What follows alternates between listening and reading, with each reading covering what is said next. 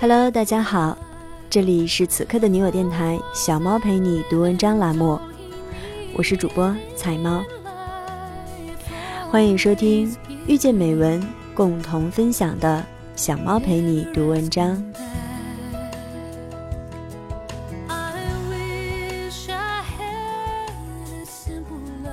这是小猫陪你读文章的第六十六期节目，感谢大家的收听。希望小猫能在这十几分钟的陪伴里，让收听节目的你感受到生活的温暖与力量。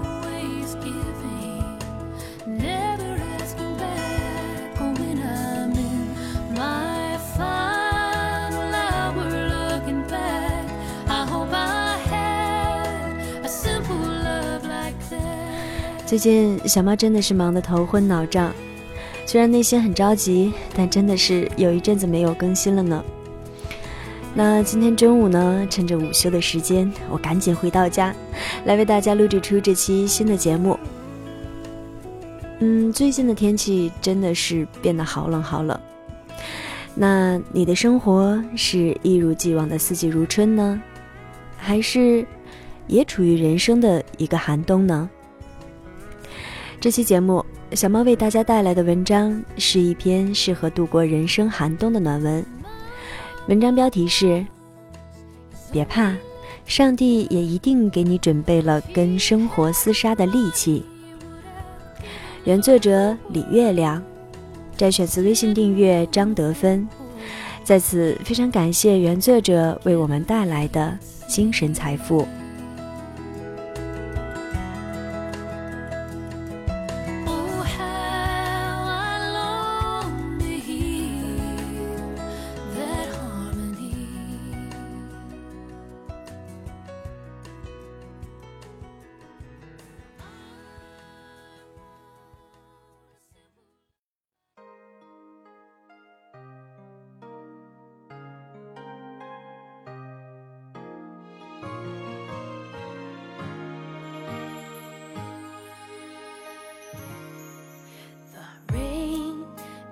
never seems to bring the joy of feel the same ever last。别怕，上帝也一定给你准备了跟生活厮杀的利器。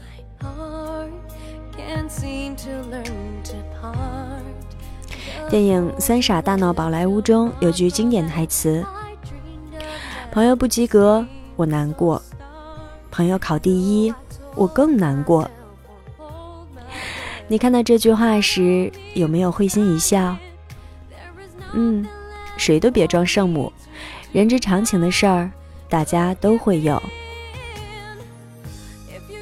当然，我们通常只肯承认朋友不及格，我难过，因为这难过显得挺高尚的。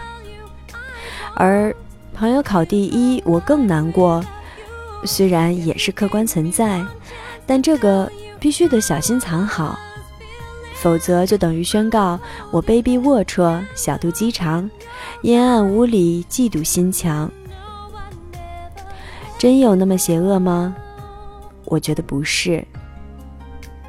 王小波说：“人的一切痛苦，本质上都是对自己无能的愤怒。”此言相当有理，不过鉴于有些人可能没那么大火气，愤怒也可以说成焦虑。朋友考第一给你带来的痛苦，应该就是出于对自己无能的焦虑，而不单单是通常人们所认为的嫉妒。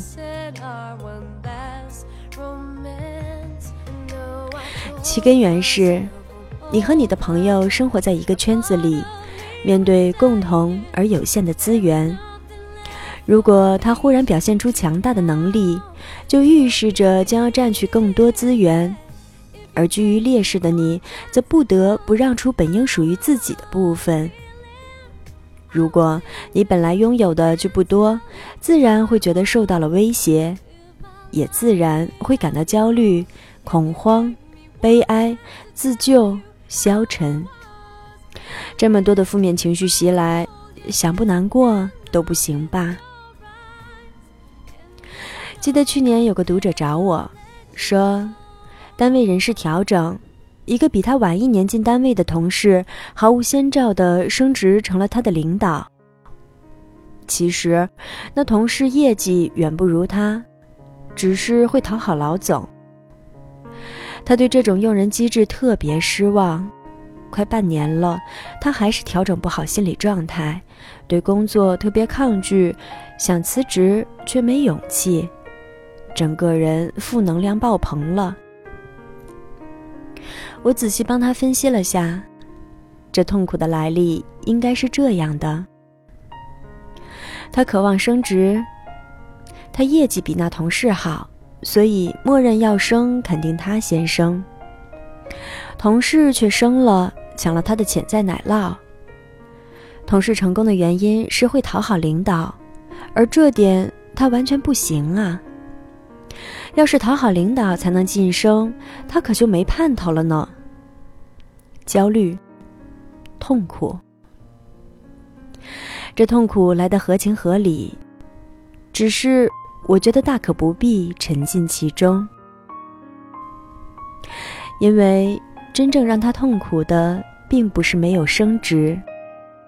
如果单位没有这次人事调整，或者升职的是个业绩比他好的人，又或者他也很会讨领导欢心，想必他都不会觉得难过的半年缓不过劲儿来。他纠结的其实是这单位需要会拍马屁才能升职，而他没这本事。本质上，这还是对自己无能的焦虑。可他真的无能吗？他业绩很好啊，没点真本事做不出这么好的业绩吧？既然有资本有能力，又何至于如此忧虑？所以，我给他的建议是：如果这单位一贯如此用人，就趁早一走了之；若只是某位领导的个人偏好，就继续做好业务，静待时机。当然，也有必要试着提升一下自己的人际交往能力。后来我在朋友圈看到他换了工作，现在已经做到了副总。这一转身，海阔天空。有时候我们会被狭窄的视野困住，因为目力所及看到的成功，都是源自某些特定的实力。而在这些方面，自己恰好不行，于是免不了灰心丧气。王尔德有言：“来自敌人的困难可以忍，来自朋友的成功则不可忍。”这种貌似奇怪的人性，其实有合理的根源。敌人的困难是世界对你的挑战。而朋友的成功则会映照出你的无能。你可以坚强面对挑战，却很难愉快地接受自己无能。人类的相当一部分苦恼都来自朋友的成功，来自跟周围人的对比。所以常听人说：“做好你自己就行了，不要去跟别人比。”这话说的轻巧干脆。可事实上，没有人能做到。人的大脑里先天就设置了参照模仿他人的程序，没有任何人能违背天然属性，完全不关注别人，只淡定的玩自己的。就算做到，也不太可能玩得好，因为一个人对自身的认识，很大程度都源于。自身与周围人的比较，通过看别人来更加准确地认清自己，了解自己的长处、短处、独特处、平庸处。这种参照非常必要，只是我们更需要在这对比中发现自己的长处，而不是只透过朋友的成功看到自己的劣势。我有个做司仪的朋友，做得特别好。他主持的婚宴或者庆典，东家没有不满意的，想找他得提前两个月预约。他很会唱，常在主持时随口来两句，惊艳全场。有次我夸他唱得好，他嘿嘿一笑，说：“别提了。”原来这家伙。大学是学声乐的，他这副嗓子虽说也不错，但在专业队伍里是不太拿得出手的。所以整个大学时期，他的专业成绩基本都垫底。他看着别的同学各种演出、各种拿奖，苦恼的不行，一度得了抑郁症，成宿睡不着觉，吃了四个月的抗抑郁药。大学毕业后，他直接改行做了销售，但也是不如意。直到后来有个同事结婚，说：“你口才不错，又会搞笑，就凑合着当个司仪吧，我省点钱。”他就去了，没想到效果还特别好。后来公司同事结婚都找他。他慢慢发现自己挺是这块料的，干脆辞职做了专职司仪，人生也从此柳暗花明。